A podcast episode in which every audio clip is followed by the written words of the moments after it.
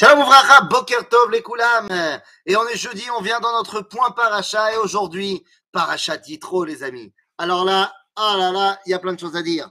Il y a plein de choses à dire et aujourd'hui, puisque c'est la paracha de Yitro que c'est la paracha des dix commandements, tout ça, eh bien Dafka, j'ai envie de pas parler des dix commandements. Bah oui, parce qu'on en parle tout le temps. Donc, euh, puisqu'on en parle tout le temps, eh bien ce matin, je n'en parlerai pas. Ce matin, je vais me concentrer sur une autre histoire de la paracha, en fait sur le début de la paracha.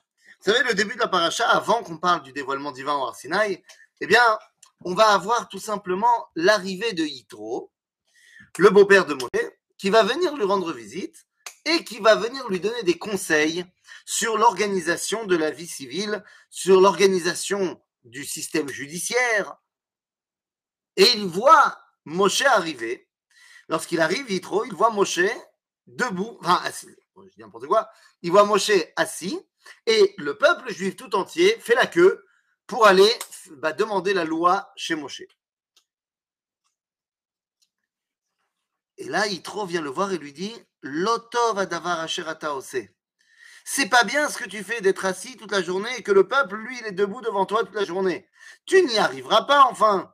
Nabol tibol. C'est impossible que tu fasses toute seule, toi, la justice pour le peuple juif. Et je voudrais m'arrêter deux secondes là-dessus. Parce que ce que dit Yitro, mais c'est d'une évidence. Mais d'une évidence évidente.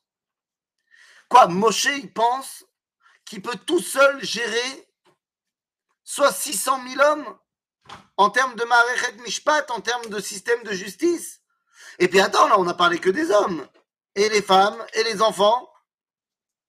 Il y a à peu près 3 millions de personnes qui se baladent avec Moshe, et il est le seul juge.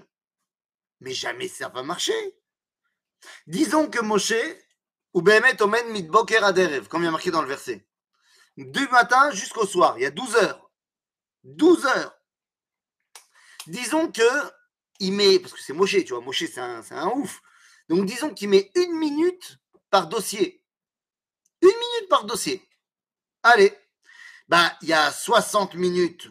Et disons que Moshe, il fait pas de pause. Il fait pas de pause, il mange pas, il boit pas, il va pas aux toilettes. Et donc, il y a 60 dossiers traités en une heure. Il y a fait méode.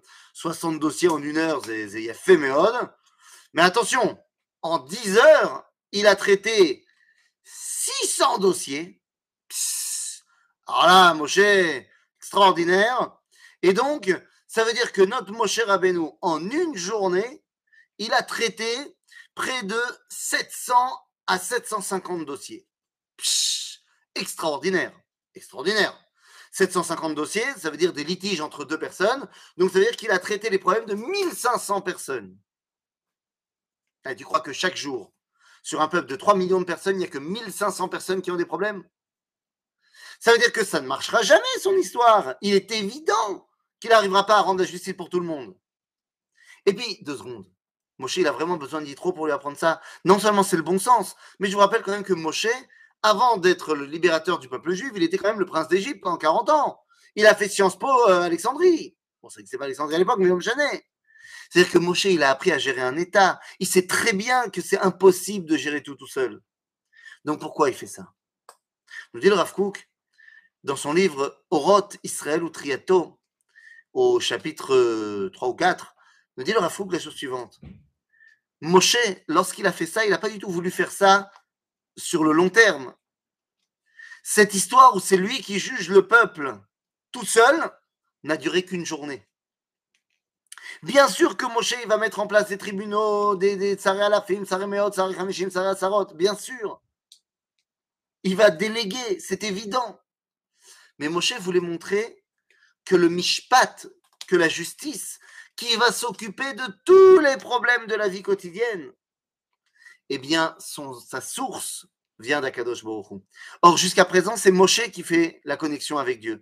Et dans la mesure où c'est Moshe qui parle à Dieu et que Dieu, à qui Dieu parle, eh bien, Moshe dit, très bien, puisque c'est comme ça, pour l'instant, c'est moi qui vais rendre la justice. Pendant une journée, une journée témoin.